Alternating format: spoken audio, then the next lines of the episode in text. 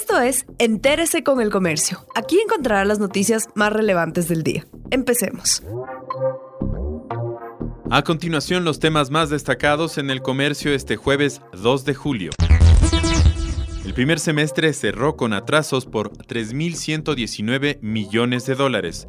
La pandemia del COVID-19 atizó los problemas de liquidez que arrastraba la caja fiscal desde antes de la emergencia y aumentó el nivel de atrasos. Los pagos pendientes del Estado cerraron en 3.119 millones de dólares en el primer semestre de este año. Los funcionarios públicos han recibido sus sueldos con 15 o 20 días de espera. Hay proveedores del Estado que llevan 8 meses pidiendo que se les pague. Los gobiernos locales tienen obras paralizadas y el IES espera el aporte estatal para el pago del 40% de las pensiones.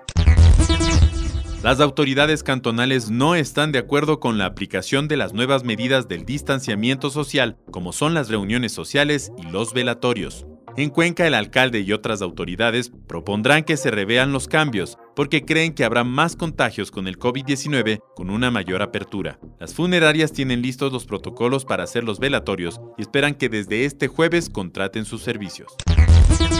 Vecinos ayudan a identificar casos de COVID-19 en los barrios de Quito.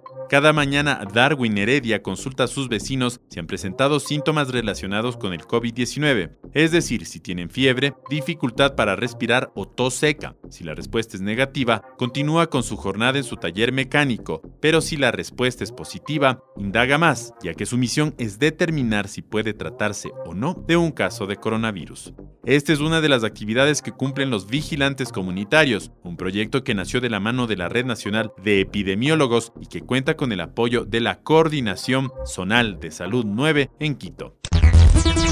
Daniel Mendoza anuncia su renuncia irrevocable a la Asamblea. El asambleísta Daniel Mendoza, quien permanece detenido desde el 5 de junio en la cárcel 4 de Quito, anunció su renuncia irrevocable a la Asamblea Nacional. El anuncio lo hizo durante una comparecencia ante la Comisión Multipartidista, donde arremetió contra los asambleístas que impulsan un proceso de destitución en su contra a quienes acusó de buscar réditos políticos. Renunciar es también liderar. No se trata de liderar siempre desde el frente. Se puede y se debe liderar también desde atrás, dijo. Gracias por acompañarnos. No olviden seguirnos en Facebook, Twitter e Instagram como El Comercio Com.